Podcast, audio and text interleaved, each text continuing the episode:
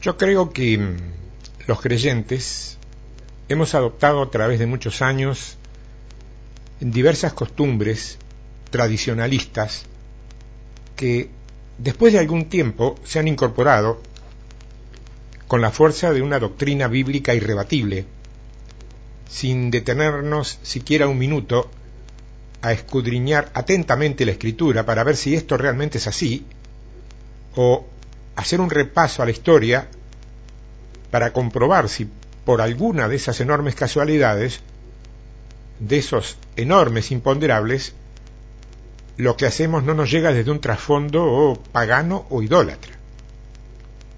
Son muchas las cosas de las cuales podríamos hablar, pero como evidencia o como modelo, bastará tomar como ejemplo lo que generalmente es nuestro mensaje, lo que llamamos nuestra predicación, no es nuestro sermón, me dicen en otras partes, al cual de alguna manera estamos adaptados y acostumbrados, y a los que cuando alguien comete la osadía de, de modificarlo, de alterarlo en sus formas clásicas y santas, por ahí no vacilamos en llamarlos herejes y hasta portadores de doctrinas de demonios. A mí me llegaron a decir eso, ¿eh? Y te confieso que en un principio me asusté. Pensá, ¿no te asustarías vos, preocupado por llevarle a los hermanos una palabra pura, auténtica, limpia y sin, ninguna clase de contaminación eh, denominacional? Si en tu primer mensaje, como este no se parece en nada a los convencionales, alguien con cierto peso te tira por la cabeza una expresión como usted trae doctrina de demonios. ¡Wow! es para desalentar a cualquiera. ¿eh?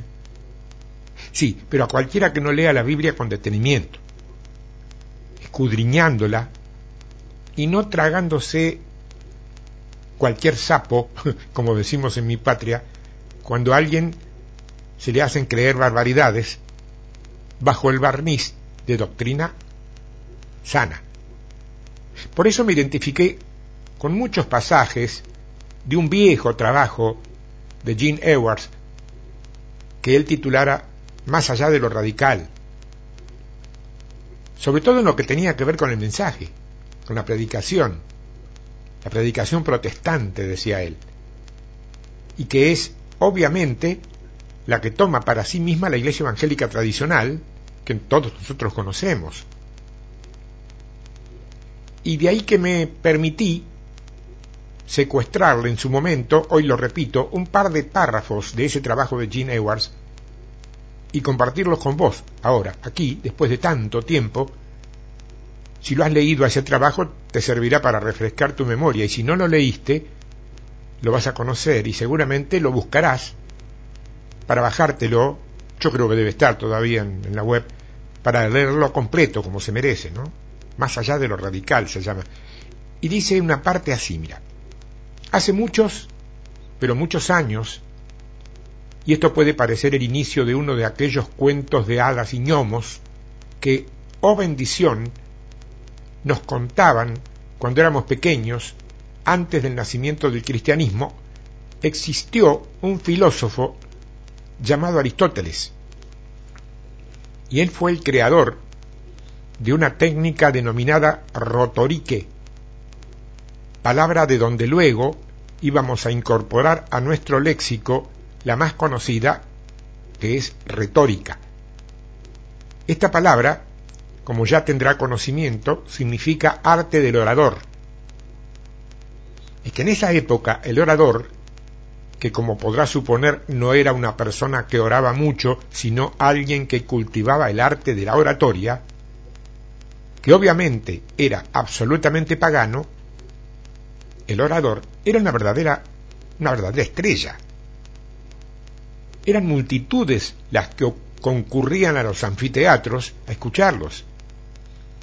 Hoy día hubieran sido reporteados seguramente por todos los canales de televisión y las revistas se ocuparían hasta de sus vidas privadas y naturalmente firmarían cientos o miles de autógrafos. sus disertaciones retóricas técnicamente se constituían en una introducción, tres puntos específicos y una conclusión. Ese era el mensaje que luego se denominaría como aristotélico y que estaría destinado a sentar una verdadera escuela de la oratoria. En Antioquía de Siria, sigue diciendo Edwards, unos, unos 400 años después de Cristo, existió un hombre llamado Juan Crisóstomo. Era un exquisito orador pagano a quien por lo excelso de su verborragia y lo impactante de sus disertaciones, se lo apodaba como Juan Boca de Oro. Él disertaba sobre los escritos de Homero, que como se sabe eran textos divididos en largos párrafos que muy bien podrían haberse llamado capítulos, que bien podrían haberse llamado capítulos y hasta ahí yo no no no no no no tengo bien claro en este momento cómo era divididos en párrafos más pequeños de los cuales no existen los nombres pero que muy bien podrían haberse llamado versículos ¿Y qué hacía Crisóstomo? Leía una porción de esos escritos y luego siguiendo la enseñanza de la escuela aristotélica, disertaba un buen rato a partir de una introducción, tres puntos y una conclusión. Un buen día, Juan Crisóstomo, el Juan Boca de Oro, se convierte al floreciente cristianismo y deseando ser útil a Dios según sus propios conocimientos, de allí en más le aporta esos conocimientos incorporándolo al mensaje cristiano, que dicho sea de paso, hasta allí era espontáneo, improvisado y exclusivamente guiado por el Espíritu Santo. Hoy, cuando alguien comete la osadía de predicar sin leer antes un pasaje de la Biblia, se dice que no respeta el mandato de Dios para con su palabra, a los mandatos de Dios o a los de la historia de Aristóteles, la retórica y la oratoria. Hasta allí lo de Edwards. Yo me pregunto, ¿bajo qué luz espiritual hoy tantos institutos, seminarios y hasta universidades teológicas capacitan y hasta otorgan títulos de pastor, enseñando una hermenéutica que a todas luces es una continuación de la línea y del estilo de Juan Crisóstomo y no de Jesucristo. Yo me pregunto también por qué eso se hace bajo una óptica institucional eclesiástica contemporánea y no sobre las bases de Efesios 4:11 donde dice que la iglesia no es un pastor y cincuenta miembros, sino un equipo formado por apóstoles, profetas, evangelistas, pastores y maestros. Pues sabes que en una ocasión, predicando en cierto lugar, el Espíritu Santo, sin previo aviso y de manera total y absolutamente espontánea, me llevó a elaborar una figura simbólica de la iglesia que a mí me impactó tanto al escucharme que la anoté inmediatamente y la memoricé para compartirla cada vez que tuviera oportunidad, con quien o con quienes quisieran oírla, aceptarla, creerla y ponerla por obra. Hace mucho que no la comparto. Ahí va. Yo puse y dije en aquel momento textualmente esto. La iglesia es un enorme ejército que está cruzando en este tiempo un moderno Jordán, que es la transición de la prueba, la lucha, las tribulaciones, camino al también moderno Canaán, que es tipología de Cristo.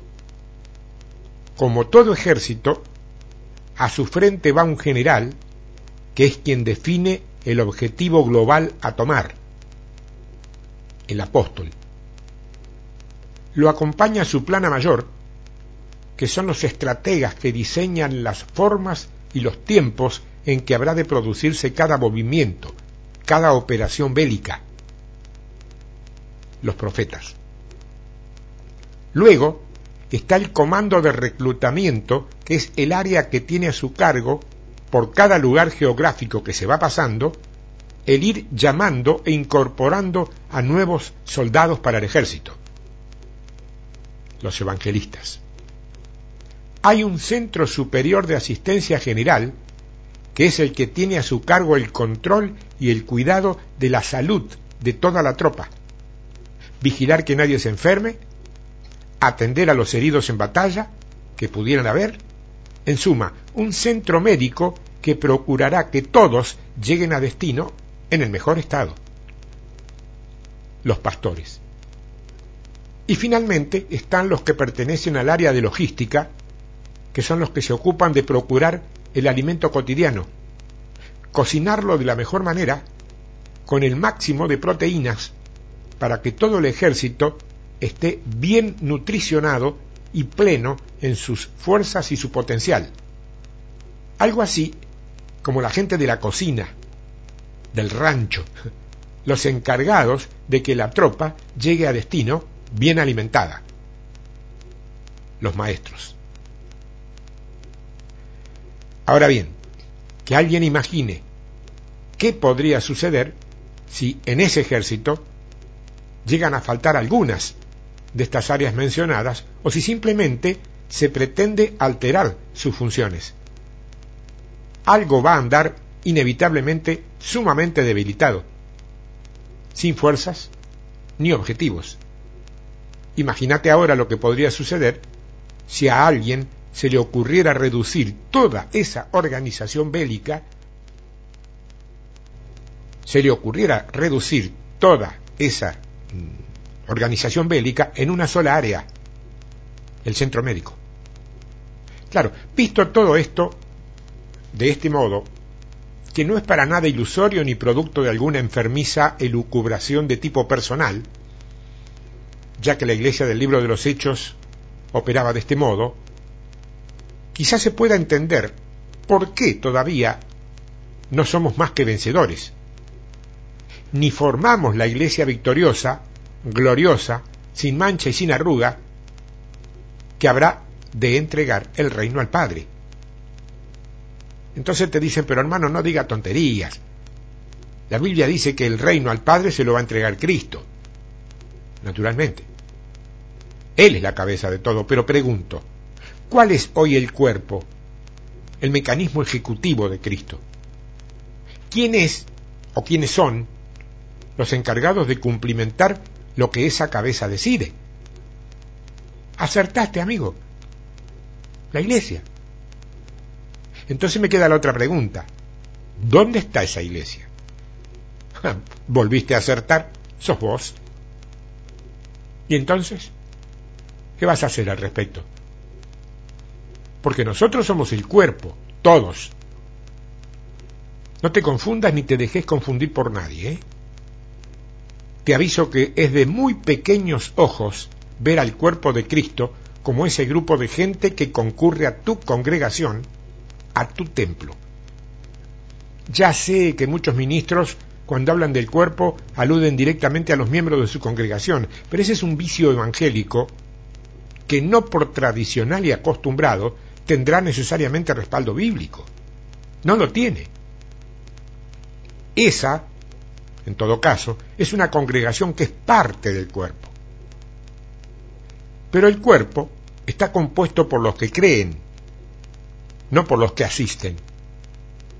Somos, dice la Biblia, un pueblo de reyes y sacerdotes y de todos ministros competentes.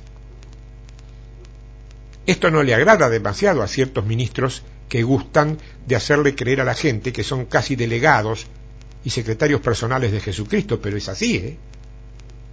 Ahora bien, ¿cómo lograr entonces conformar una iglesia que opere como Dios y la Biblia dicen que debe operar? cómo poder hacer efectivo realmente lo que es nuestro potencial.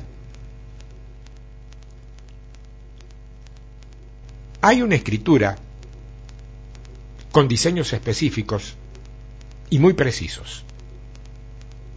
Hay diseños puntuales, diseños de otra dimensión, en la segunda carta de Pedro. Vamos a verla, vení conmigo. Segunda carta de Pedro, capítulo 1, versículo 10. Ahí arrancamos. Dice Pedro, por lo cual, hermanos, yo quiero aclararte para que no te confundas y entiendas de qué se trata, que Pedro eh, acá viene hablando de nuestra naturaleza divina. ¿eh? Dice, por lo cual, hermanos, tanto más procurad hacer, hacer firme, hacer firme vuestra vocación y elección, porque haciendo estas cosas no caeréis jamás. Acá dice que, a ver, a partir de tomar conciencia de que la nuestra es una naturaleza divina y no humana, lo que debemos hacer, lo que debemos hacer, y cuidado que Pedro no lo sugiere ni lo aconseja, sino que lo demanda, ¿no? Es hacer firme nuestra vocación y nuestra elección, dice. No dice que debamos sentarnos a esperar que Dios lo haga, ¿eh? No dice que todos los domingos pasemos al frente en el templo a buscar que la oración del ministro lo haga. Dice que tenemos que hacerlo nosotros. Está claro, ¿no? ¿Y qué es la vocación? La vocación es experimentar la certeza de haber sido puesto en el planeta para algo específico, concreto, y no simplemente para aceptar a Cristo como Salvador personal y convertirlo en Señor de nuestra vida. Y después empezar a venir un culto todos los domingos, vivir una vida más o menos cristiana, sin otro objetivo que esperar que el día final, ese del cual no se va a escapar nadie, un angelito nos lleve al cielo. Y ahí hacer todos felices y comer perdices. Para los para los extranjeros no informados, les cuento que la perdiz es un ave muy codiciada como plato en muchas regiones de la zona rural de mi país. Perdices. Es decir, entonces, tener la visión interior de un ministerio o un servicio claro para el reino de Dios, eso es vocación. Elección, mientras tanto, es decidir cumplir con nuestro mandato divino sin detenernos a calcular cuál o cuáles cosas serán los costos terrenales para hacerlo. Eso sería hacer firme. Ser creyentes no es ir a una iglesia y después ponerte a hablar en idioma Reina Valera. Viste que hay gente que habla en idioma Reina Valera. Vos lo escucháis él está leyendo la Biblia. Lo peor que lo hacen en la oficina, en la fábrica. Es gente que quiere ser evangélica antes que cualquier otra cosa.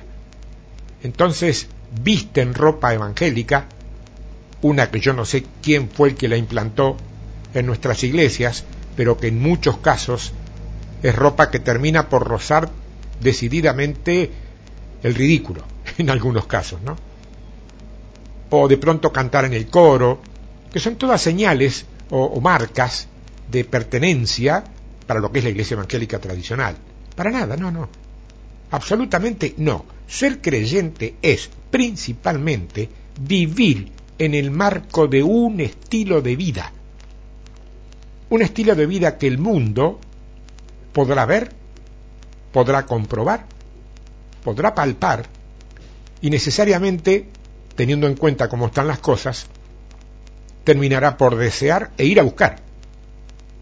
Cuestión que hasta ahora me temo que no se ha visto en absoluto, porque ese será el único modo en el que el mundo, tal como lo conocemos y lo vemos, será entonces si la tierra fértil para sembrar la buena semilla. Ahí será la tierra fértil para sembrar la buena semilla. Dice el verso 11, porque de esta manera os será otorgada amplia y generosa entrada en el reino eterno de nuestro Señor y Salvador Jesucristo. Yo quiero que recuerdes, una vez más, que el reino no es aquella nube de los dibujitos escolares donde vas a ir a tocar el arpa, la lira, el lauto, lo que se te antoje que se llame ese instrumento que sale en los dibujitos, el día que te mueras. Lee la Biblia. Mi hermana, mi hermano, lee la Biblia.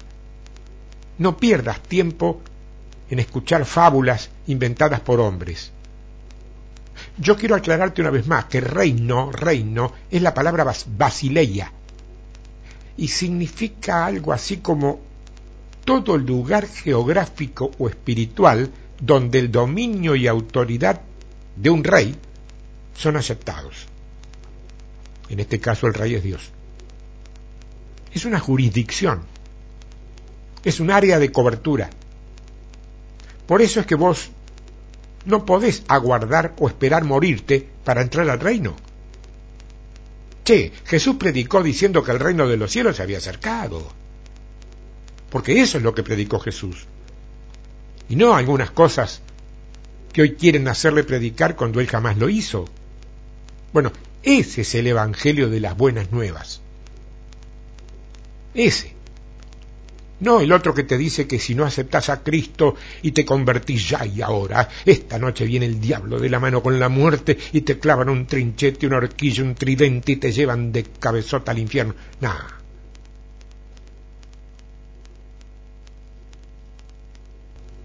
No, no, de ninguna manera, no.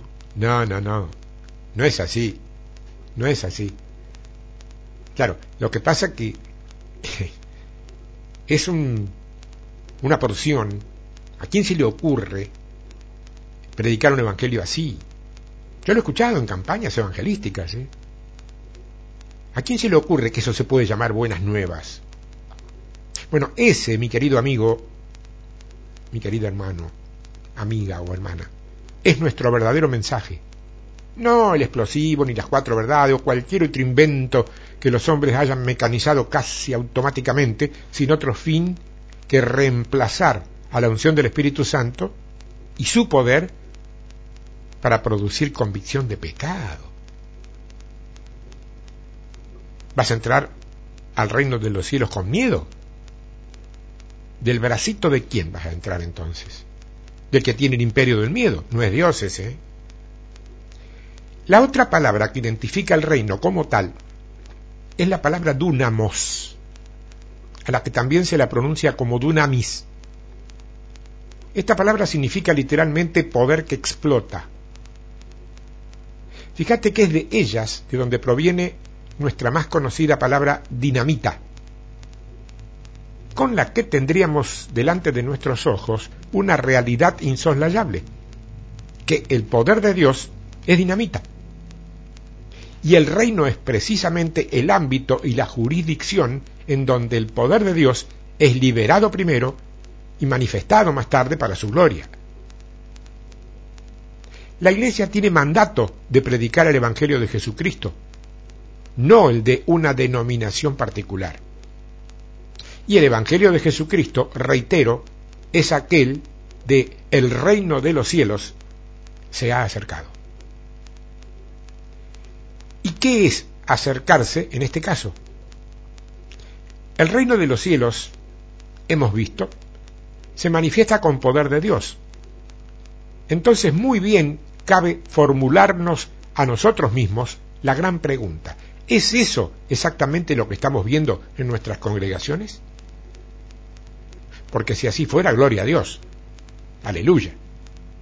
Estaríamos cumpliendo sobradamente con su divino propósito, pero si por alguna de esas grandes casualidades no fuera así, entonces mucho me temo que nos quedará la gran duda.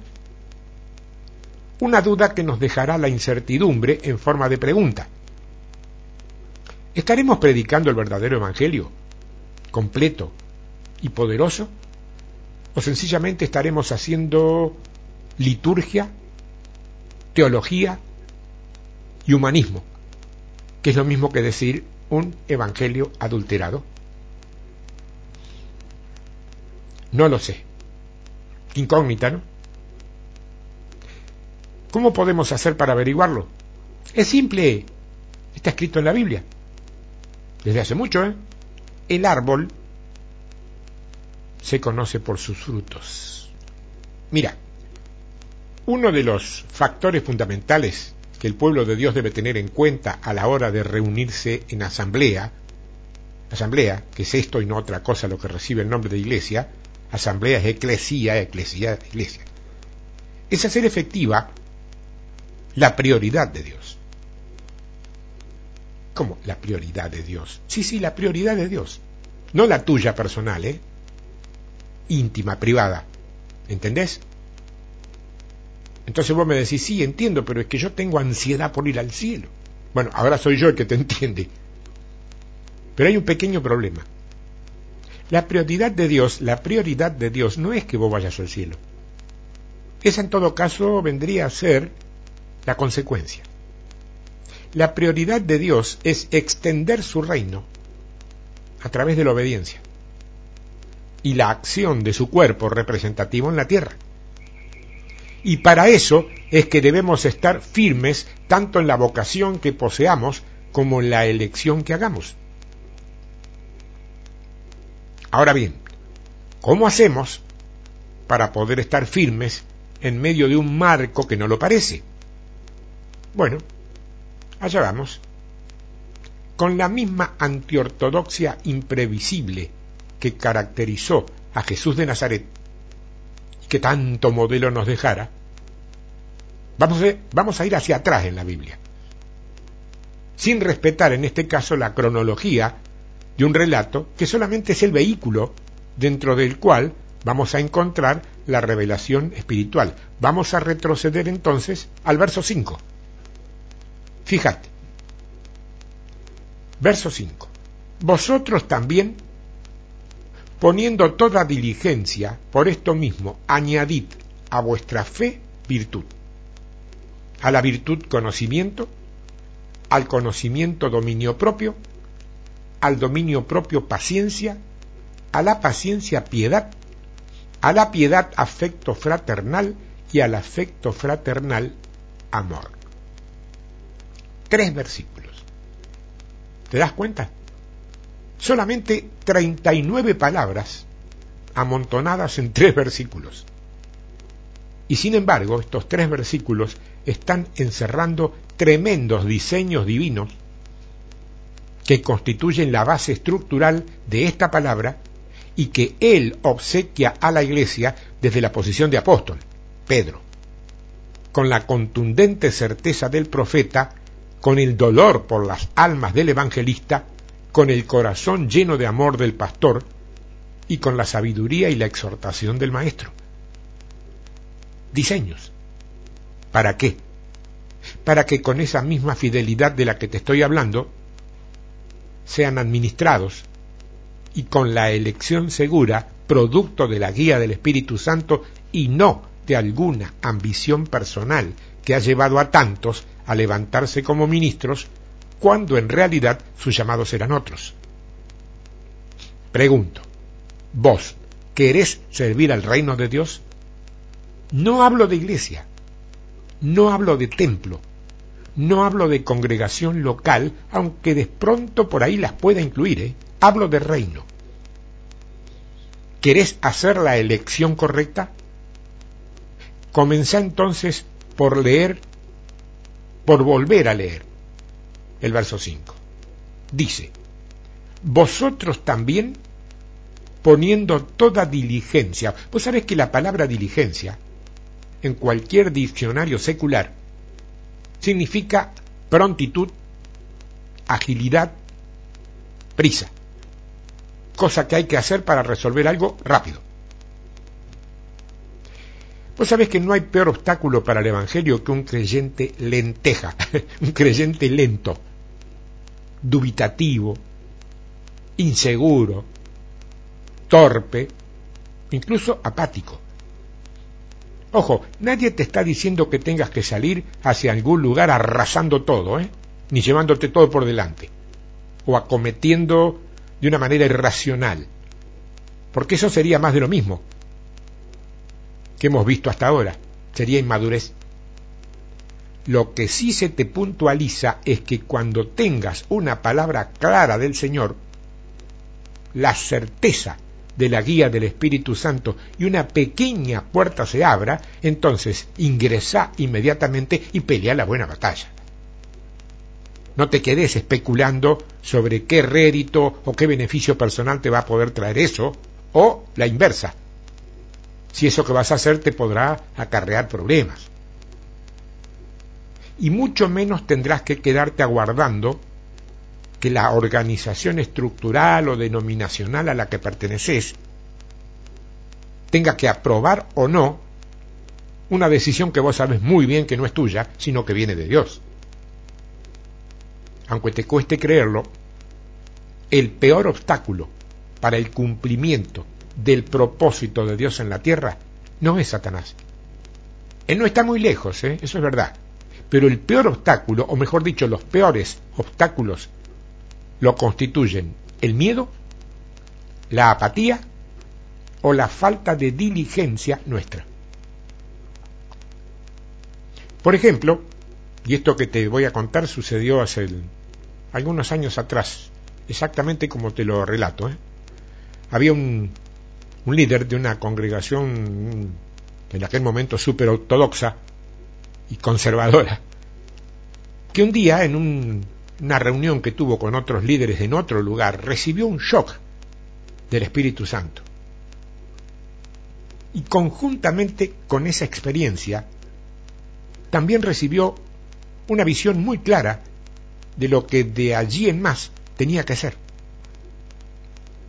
Y como no se podía resistir a ese mandato que verdaderamente le quemaba por dentro, entonces empezó primeramente a predicarlo, desde el púlpito de su iglesia, esperando, fíjate, una reacción adversa, contraria, opositora por parte de la gente de su propia congregación, calculando que eso lo iba a obligar a quedarse como antes, a no comprometerse, pero esta vez con la conciencia tranquila, algo así como para poder decirle al Señor, mira, Señor, yo lo intenté, viste, pero vos sabés que ya te diste cuenta, no, no, no me dejaron. Sin embargo, grande será su asombro cuando ve que esa gente, a la que evidentemente no había terminado de conocer en su trasfondo espiritual, también fue tocada profundamente y comenzó a acercarse a él, no solamente para agradecerle, sino también para confirmarle que el Espíritu les estaba diciendo lo mismo, que él tenía toda la razón y que esa palabra efectivamente venía directamente de Dios. Bueno, ahí es entonces cuando el pobre hombre se encuentra en la gran crucijada. Hace lo que Dios le está ordenando y rompe definitivamente con todas las estructuras denominacionales y eclesiásticas tradicionales, aún a riesgo de quedarse fuera de la organización e incluso sin un salario que se le pudiera estar abonando mensualmente allí, o se vuelve atrás, desobedece a Dios y elige quedarse como estaba para no perder posiciones internas y un determinado prestigio ganado en años? Sí, es cierto. Visto de este modo parece simple, ¿no? Sin embargo, no lo es tanto a la hora de vivirlo. De tu decisión, mi querido hermano ministro, dependen las vidas futuras de muchas almas y de la tuya también. Yo sé cómo han terminado la mayoría de estas situaciones. Vos sabrás cómo habrá de terminar la que ahora tiene que ver con vos. Diseño. Diseño con la letra D de diligencia. Seguimos con el verso 5. Dice, por esto mismo, añadid a vuestra fe virtud. Esto nos muestra, en primer término, el segundo eslabón de este diseño, fe. ¡Ja! ¡Qué, qué gracia, ¿no? ¿Quién no sabe que tenemos que tener fe? Sí, sí, lo sabemos todos. Tenemos que tener fe. Pero eso, ¿significa automáticamente que todos tenemos fe? Si la fe es sencillamente creer y todos la tuviéramos en buena medida, jamás encontraríamos espíritus de incredulidad retosando y correteando alegremente dentro de nuestros santos ambientes. ¿No? Y sin embargo están allí, vivos, activos y gozando de buena salud desde hace cientos de años, no desde ayer. ¿eh? ¿Por qué? ¿Por qué? Porque muchos de nosotros no hemos aprendido todavía que Hebreos 11.1, Hebreos 11.1 no es un versículo clásico de la escuelita dominical. Es una realidad tangible que debemos tomar y hacer nuestra cada día. Certeza de lo que se espera, convicción de lo que no se ve. Certeza de lo que se espera, convicción de lo que no se ve. ¿Querés que yo te diga de qué sector podemos aprender a ejercitar este texto más que recitarlo o declamarlo? Del mundo. ¿Qué? Del mundo. Hermano, usted me está diciendo que el ejercicio del principio básico de la fe podemos aprenderlo del mundo. Sí, señor. Eso mismo es lo que te estoy diciendo. Por favor, eso sí, no lo mires con ojos religiosos, míralo con sentido práctico. Porque lo que te estoy diciendo es que el mundo viene usando cotidianamente ese principio mejor que nosotros. Eso digo. Y que cuando nosotros lo usamos igual que ellos, ni cuenta nos damos que lo estamos haciendo. Ahora, que ellos lo ignoren, es lógico están en ignorancia, pero que lo ignoremos nosotros, ellos utilizan ese principio, con un fundamento erróneo, claro, y también con el objetivo equivocado, obvio, pero lo ponen por obra sin dudar nada. ¿Y sabes qué? Les funciona. Claro que les funciona porque es un principio de Dios. Y Dios, cada principio de Dios es como Él, inmutable, y más allá de cómo se lo instrumente, el principio, por estar adherido a una ley universal, funciona. Hermano, pero usted me está diciendo que si un ateo, por ejemplo, cree que un ser sobrenatural que no sabe definir puede sanarlo de una enfermedad, Dios lo sana. No es tan así. De acuerdo, no es tan así. Pero sí te puedo garantizar que el principio que Dios ha plantado para este asunto a la hora de ser convocado y creído, opera tal cual Dios dijo que debía operar.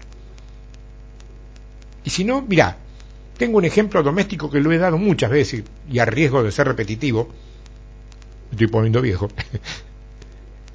lo voy a contar de nuevo. A ver, el hombre sale al camino, un hombre, sale al camino, a la ruta, a la carretera, a la avenida, a la calle, a esperar el bus colectivo, como decimos en los argentinos, que habrá de llevarlo a su trabajo. Ahora, el bus está allí ya esperándolo. Generalmente no. Él tendrá que esperarlo.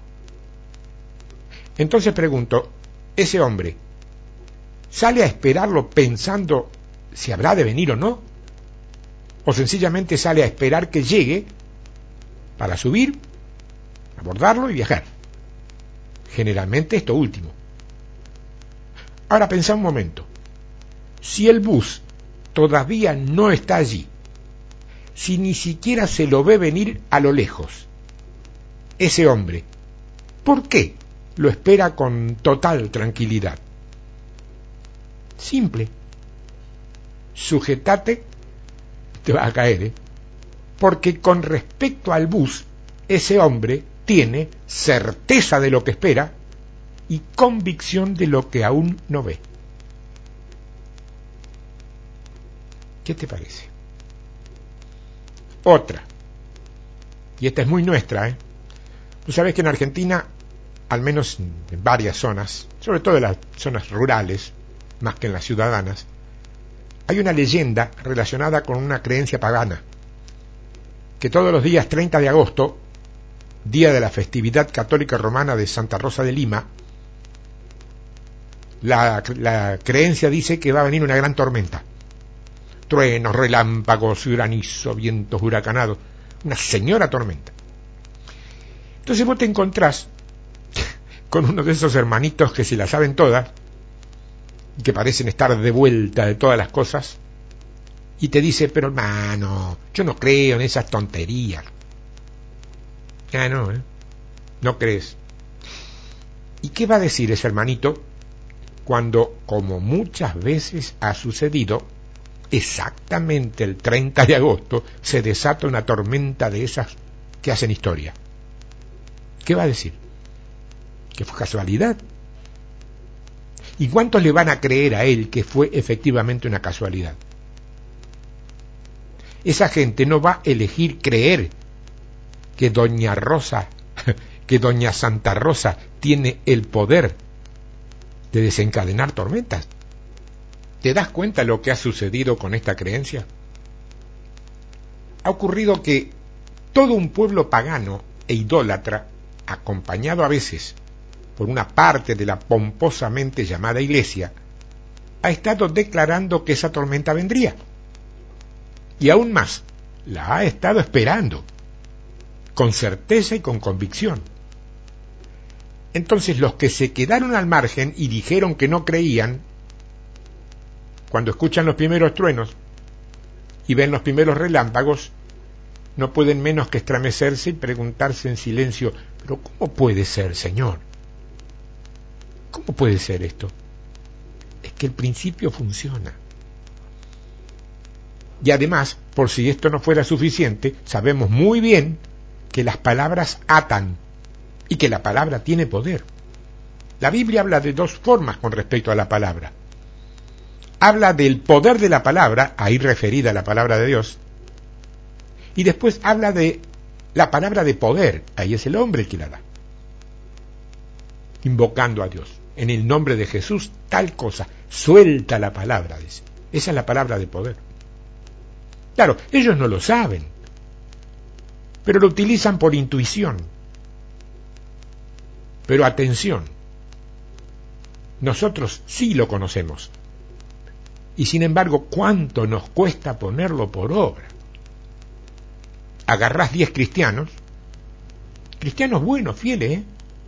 los pones a orar, nueve piden, claman, ruegan, imploran. Uno por ahí decreta, declara y ordena en el nombre de Jesús. Uno con oración de rey nueve con oración de sacerdotes. Somos reyes y sacerdotes y el, orden no es casual. ¿Sabes la calidad y cantidad de victoria que tendríamos si abandonando toda observación de la realidad natural nos limitáramos a hacer funcionar el principio básico de la fe, que es creer sin ver?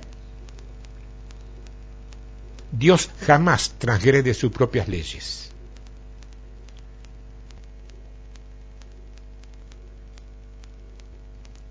que Dios jamás transgredió sus propias leyes. Apréndelo. Así lo diseñó Él. Eso es fe. Hasta aquí estamos en claro, pero el diseño divino nos dice que a la fe, que ya hemos visto, debemos agregarle una virtud. Y aquí habrá que hacer un alto para ver qué significa esa palabra, virtud. ¿Qué es en definitiva la virtud? Hace ya muchos años, por ejemplo, se le solía llamar virtud al estado de virginidad de una joven, pero el diccionario secular, no bíblico, eh, secular, dice otra cosa. Dice que virtud es fuerza, vigor, valor, poder o potestad, o que es autoridad para obrar, integridad, bondad de vida, hábito y disposición de la voluntad para acciones conforme a la ley moral. Viene de perillas esto, ¿no? Y que conste, por favor, que a eso no lo escribió ninguno de los religiosos que van a una iglesia. Muy por el contrario, lo escribió una parte de un mundo ignorante, ateo, pecador y perdido. ¿Te das cuenta de lo que quiero decir, no? Y fíjate que estamos hablando de fuerza, porque dice la Biblia que el reino de Dios se arrebata con violencia, que no significa los golpes físicos. Pues cuando se habla de fuerza, se está hablando de luchar de, del modo de pelear como él peleó. Nada más. Es cierto, pero también nada menos, ¿eh? Pero hermano, ¿qué es eso de reprender demonios adentro de un lugar donde solamente hay cristianos, un templo? Yo creo que el culto y el templo son para Jesucristo, no para ponerse a echar demonios ahí, si hay solamente creyentes. Sí. Uno de los evangelistas internacionales de mayor prestigio, que es argentino, hacía enormes campañas donde había manifestaciones de demonios de todos los colores, y mayoritariamente los que asistían a las campañas eran cristianos o gente que iba a una iglesia. Y Jesús, si tenés memoria, ¿a dónde los reprendió a los demonios cuando los reprendió? ¿En la corte de los romanos fue? Ah. Pregunto y muy seriamente, ¿vos vas a hacer las cosas que él hizo y aún mayores, como dice la palabra que debes hacer? o muy por el contrario, vas a hacer lo que a vos te parece que queda más civilizado cuando aún eso te implique desobedecer. ¿Tenés la potestad para obrar en el nombre del reino de los cielos? ¿O estás esperando una orden de, de, del intendente municipal, del alcalde o del jefe del ayuntamiento para hacerlo? ¿Tenés una integridad de vida ejemplar? ¿O sos tan peligroso como ese delincuente que tenés de vecino. Ya está diseñado, hermano. Se llama virtud. Y después dice a la virtud conocimiento. Así finaliza el verso 5. Pero dice conocimiento. Conocimiento. ¿eh? Así. Mira, con esa palabra no tenemos ningún problema, me dicen, porque tenemos las mejores universidades cristianas, hay países que las tienen, los mejores seminarios, los mejores institutos y hasta las mejores escuelas bíblicas. Naturalmente y como corresponde, con los mejores teólogos, profesores y pedagogos cristianos. Sí, señor. Conocimiento nos sobra. En esta estamos más que bien. Mira, tendré que decirte que en esta no estás tan bien como crees y que muy por el contrario, mucho me temo que desde hace muchos años en esta andas medio como equivocado. ¿Por qué? Es muy simple. Yo ya lo enseñé varias veces a esto. Cuando la Biblia habla de conocimiento, de ninguna manera se está refiriendo al enriquecimiento del intelecto tal cual nosotros lo hemos entendido. Y dicho sea de paso, lo hemos entendido así porque a algunos trasnochados se le ocurrió interpretarlo, respetarlo y venderlo así, a partir de culturas como, como la griega, y no porque la Biblia lo muestre o no lo muestre con claridad. ¿Cuántos saben por haberla leído con detenimiento y escudriñando cada significado, cada palabra, que cuando la Biblia habla de conocimiento, a lo que se está refiriendo es a intimidad. Conoció Adán a Eva y Eva concibió. ¿Me vas a decir que Adán rindió exegética ante Eva? Vamos. Tuvo relaciones sexuales, tuvo intimidad con Eva porque solamente de ese modo, y hablo de lo natural según diseño, hoy por hoy concibe una mujer, que yo sepa. Y hablo de lo natural porque también hay métodos de concepción que son a través de, de laboratorios, pero estoy hablando del diseño divino. Y después hay otro texto que dice, pero no la conoció José a María, la madre de Jesús, pero no la conoció hasta que no dio a luz a Jesús. Claro. ¿Qué me vas a decir acá? Estando ellos en el, en el pesebre, vino un ángel y le dijo a José, oye José, te presento a María, la que será tu esposa. Por favor. Mira, con tal de seguir manteniendo nuestra cultura, cultura religiosa, somos capaces de creernos cosas mucho más increíbles que un evangelio que tanto, tanto y tanto nos cuesta creer.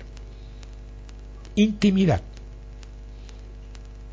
Conocer a Cristo, mi querido hermano, hermana, es tener intimidad con Él. No mera información histórica, teológica o analítica. Es parte indefectible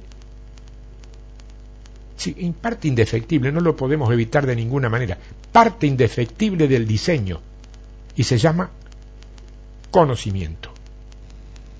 Y el verso 6 comienza diciendo, al conocimiento, dominio propio. Dominio propio. Ay, pastor, perdóneme que le interrumpí la predicación, porque de proviso me vino la lengua y no lo pude resistir y tuve que gritar. ¿Me entiende, no? ¿Me entiende? Sí, sí, el pastor te entiende perfectamente. Él sabe que en ese momento tenía una palabra ungida y que el diablo se las ingenió para no dejársela predicar y que te usó a vos para conseguirlo. No, hermano, pues usted no puede decir eso. Las lenguas son de Dios. Sí, sí. Por supuesto que las lenguas son de Dios. ¿Quién se va a atrever a decir lo contrario? Y te voy a decir más. El don de lenguas es uno de los más gloriosos del Espíritu Santo porque contiene en sí mismo una dosis de altísimo voltaje del poder de Dios. A esto lo he podido comprobar, personalmente lo he podido comprobar. Pero tendré que decirte que ese mismo don, que indudablemente emana del Espíritu Santo de Dios, viene conjuntamente con uno de los frutos de ese mismo Espíritu, que es precisamente el dominio propio.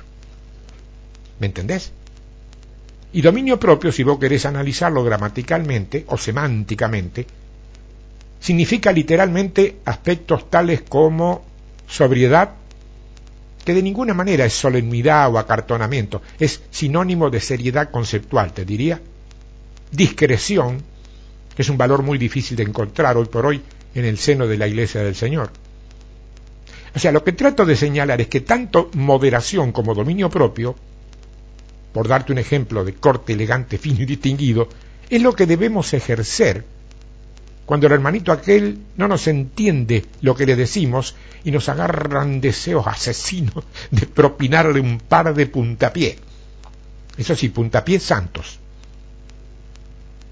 La única forma que yo conozco para lograrlo es recordar aquella época en que nosotros éramos los que estábamos total y absolutamente ciegos espiritualmente como ahora lo está ese hermanito. Y no podíamos ver más allá de la punta de nuestra nariz. De la punta de nuestra nariz. Porque no hemos nacido maduros. ¿Te das cuenta? No lo dudes. Está dentro del diseño de Dios para el hombre que tenga dominio propio. Y continúa diciendo luego el verso 6 que al dominio propio, paciencia. La paciencia, dice el diccionario secular, es una virtud cristiana opuesta a la ira. Ellos lo dicen, hermano, ¿eh? no nosotros. Y lo están diciendo de nosotros, precisamente. ¿Eh? Virtud cristiana. Es natural entonces que vos no puedas esperar que el mundo incrédulo tenga paciencia. Porque en sus, en sus definiciones gramaticales, el mundo incrédulo, que incluso han dejado escritas para la posteridad, ellos mismos están reconociendo no tenerlas. Dicen que esa es una virtud cristiana. Y lo que están señalando entonces es que nosotros sí la tenemos. Por lo cual, no es casual ni trasnochado que ellos esperen verla en nuestras vidas. Si efectivamente la ven, van a decir, y claro, son cristianos, por eso tienen paciencia y eso inmediatamente le dará toda la gloria al Dios de los cristianos. Ya, muy bien. ¿Y si no la ven? ¿Qué van a decir? y seguramente nos dirán algunas de esas cosas que suelen decirnos muy a menudo y que tanto nos fastidian. Entonces yo escucho por ahí, hermano, le estoy pidiendo al Señor que me dé paciencia. ¿Y cómo supones que te va a dar paciencia el Señor? ¿Pensás que vas a venir volando una plumita muy liviana con una leyenda que dice paciencia y que al depositarse sobre tu cabeza inmediatamente te invadirá una paz y una tranquilidad incomparable y desde ese mismo instante tendrás la más grande de todas las paciencias del mundo. Che, ¿de verdad crees eso? ¿Realmente pensás que esto puede ser así?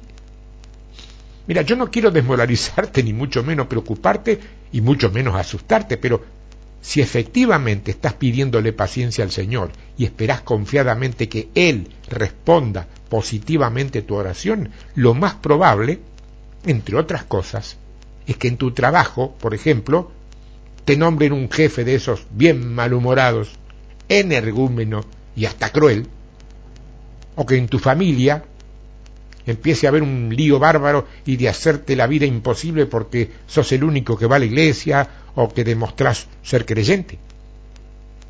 ¿Y qué va a pasar cuando estas cosas sucedan? ¿Qué vas a hacer? ¿Te vas a angustiar? ¿Vas a clamar por ayuda? ¿Qué vas a hacer?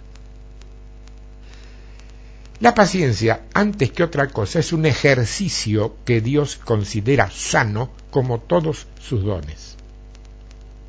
Entonces, si Él puede producir hechos que nos lleven a ejercitar nuestra paciencia, sí o sí el éxito estará más que asegurado. Pero es que a mí no me gusta, decir ah, no le hace no le hace. Dios no siempre hará lo que a vos te gusta. ¿eh? Sí, siempre Él va a hacer lo que a vos te conviene. Lo que pasa es que a veces lo que te conviene no te termina de gustar. Mm. Lo entiendas o no, te guste o no, Él va a hacer lo que te conviene. Que a lo mejor a tu carne no es lo que más le gusta. No olvides que la paciencia es la capacidad de resistir sin perturbación del ánimo las desgracias o cosas pesadas que te puedan suceder o te puedan molestar. Bien de diseño, ¿eh? Paciencia. Y concluye el verso 6 diciendo, a la paciencia, piedad.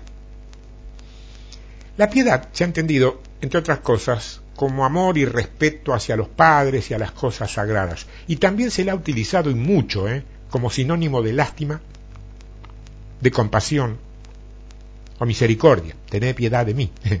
Sin embargo, en términos bíblicos, piedad no es otra cosa que espiritualidad.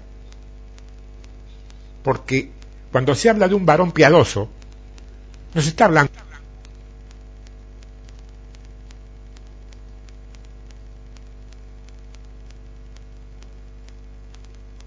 más coherente así, ¿no? Y cuando se refiere a los impíos, que vendrían a ser los no píos, o sea, los faltos o carentes de piedad, no se está refiriendo a delincuentes, como muchos de nosotros ha entendido, incluso hasta ha enseñado. Está refiriéndose a personas que viven según su carnalidad, impíos. Esto es, según sus sentimientos, según sus emociones o según sus demandas corporales físicas.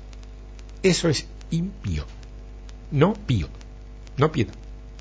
Ahora, en función de esto, habrá que consignar que no son pocos precisamente los creyentes que, a modo de acusación y de crítica o censura, hablan de otros creyentes acusándolos puntualmente de ser eh, demasiado espirituales o demasiado místicos.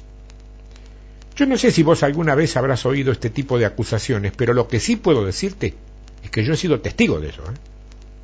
y en algunas ocasiones referidas a mí mismo. ¿eh? Tengo que aclarar que místicos, de momento que estamos creyendo en algo que no vemos, que no palpamos, en algo total y absolutamente invisible, entonces tengo que reconocer que místicos somos, somos místicos. Y espirituales creo que también. Ahora, ¿por qué lo creo? ¿Por qué somos espirituales? es tan sencillo que parecería innecesario explicarlo, porque dice la Biblia que Dios es espíritu. Y un espíritu, que yo sepa, no tiene forma humana. Solamente necesita un cuerpo para manifestarse. Ahora bien, Dios ha dicho que nosotros, vos, yo, todos los hombres y mujeres, somos su imagen y semejanza, ¿no? Pero si hemos dicho que Dios no tiene figura humana y que es espíritu, ser su imagen y semejanza, ¿qué significa? Significa ser un espíritu al cual se le ha dado un alma y que transitoriamente habita una caja descartable que se llama cuerpo. Seres espirituales. Es hora de terminar con los mitos. Está dentro de su diseño y se llama piedad. El verso 7 se inicia diciendo a la piedad afecto fraternal. Muy bien, ¿y qué será el afecto fraternal concretamente? Pues sabéis que este es un sentimiento muy noble, ¿eh? al cual también se le suele llamar amor, porque entre varias acepciones de nuestra conocida palabra amor, la palabra fileo es una de ellas, y tiene que ver precisamente con esto, de ahí proviene nuestra más vulgar palabra filial, que es familiar, o filiación, que es identidad. El afecto fraternal es el sentimiento que brota de nuestras emociones y que por consiguiente sale desde nuestra naturaleza, desde nuestra alma humana. Sabemos ya que no existe nada pecaminoso en el alma del hombre, ya que esa alma también ha sido creada y puesta ahí por Dios. Lo que sí tenemos que saber es que si esa alma no se sujeta al Espíritu Santo que mora en nuestro espíritu y elige desenvolverse conforme a sus propias decisiones, porque no te olvides que en el alma también habita la voluntad, puede expresarse tanto para bendición como para maldición. La misma alma. ¿Y cómo es esto? Así de sencillo. Si el alma oye y obedece la voz de Dios, lo que produzca será para honra. Pero si decide obedecer sus propios dictados, porque en el alma también están la mente y el intelecto, su fruto indefectiblemente será para deshonra. Y esto significa que esa misma alma, capaz de producir afecto fraternal, que entre otras cosas significa experimentar amor a los padres, a los hijos, al esposo o a la esposa, también puede ser proclive al efecto contrario, o sea, rencor, resentimiento y, llegado el caso, hasta odio. Mira, para entenderlo, te basta recordar a Caín. Caín. Uno de los errores más notables de la Iglesia ha sido confundir ese afecto fraternal que se nos demanda como una de las perlas para ser firme nuestra vocación y nuestra elección con el auténtico amor de Dios. Escúchame, cuando 1 Corintios 13 habla de amor, inmediatamente tratamos de ponerlo en práctica en nuestra vida. En nuestro matrimonio, en nuestro noviazgo, y vemos que nos resulta tremendamente difícil. ¿Sabes por qué? Porque hemos confundido el fileo, que es el afecto fraternal, con el otro amor, que ahora precisamente vamos a encontrar en el final de este versículo. Es diseño, ¿eh? se llama afecto fraternal. Y después dice el texto, y al afecto fraternal, amor. Nunca antes habías prestado atención que estas dos cosas no podían significar lo mismo. Mira, muchos de nosotros probablemente hayan prestado atención a ese detalle, pero seguramente habremos hecho como una gran mayoría de creyentes de cualquier parte del planeta. ¿Qué? Y creerle más a los hombres que nos hablaron, más allá de lo que dice la propia Biblia. Mitad por ignorancia, de acuerdo. Pero la otra mitad, tengo que decirte que también por comodidad. Y es indiscutible que este amor que aparece aquí ya no se trata de fileo. Este amor, y más adelante lo vas a ver ampliado el tratamiento y estudio de la palabra, es la palabra ágape. Y no tiene absolutamente nada que ver con nuestra alma, con nuestras emociones, con nuestros sentimientos. Ágape se traduce más o menos así condición interna del carácter de quienes constituyen el reino de Dios. Su interpretación más cercana, entonces, resumida en una sola palabra, sería indefectiblemente carácter. Claro, esto hace tomar un sentido totalmente diferente a versículos clásicos que repetíamos como papagayos y no terminábamos de entender, tales como el carácter de miembros del reino de Dios cubrirá multitud de pecados. ¿Te das cuenta? O habrá de entenderse mucho mejor la otra que dice, el carácter de miembros del reino de Dios echa fuera todo temor. ¿Verdad que suena distinto? También tomará otro sentido totalmente distinto a aquello de el fruto, porque no son los frutos como nos ha gustado estudiar, ¿eh? el fruto del Espíritu es, no dice son, dice es amor. Está ahí primerito, ¿eh? que ya sabemos es carácter. Y como consecuencia de eso vendrá todo lo demás, que es paz, paciencia, benignidad, templanza y todos los que vos conocés. Por favor, léelo correctamente y vas a ver que sí has aprendido mal las cosas. Y no tanto porque te las hayan enseñado mal, sino fundamentalmente porque no le prestaste toda la atención en absoluto a la palabra tal cual estaba escrita. Pretender equiparar el ágape de Dios con el enamoramiento de la mujer o del hombre que te atrae es llevar a Dios a un nivel tan humano y tan carnal que casi resulta blasfemo pese a que esto es lo que todavía hoy se enseña en muchos seminarios cristianos. ¿eh? Y esto ha sido indudablemente factor de confusiones tales como suponer que no estaría mal dejarlo todo por un novio o una novia, o por un esposo o una esposa, porque total Dios es un Dios de amor y va a comprendernos. Tremendo. Tu afecto fraternal que recién estudiábamos, tu fileo, es una mezcla del alma son sentimientos, emociones, voluntad, con el cuerpo.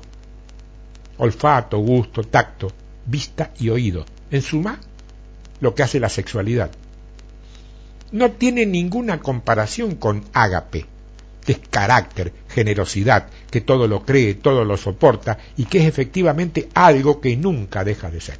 Cuando esas dos cosas, el fileo y el ágape, se juntan, ahí sí se hace realidad lo que tantos poetas escribieron y que no siempre era así.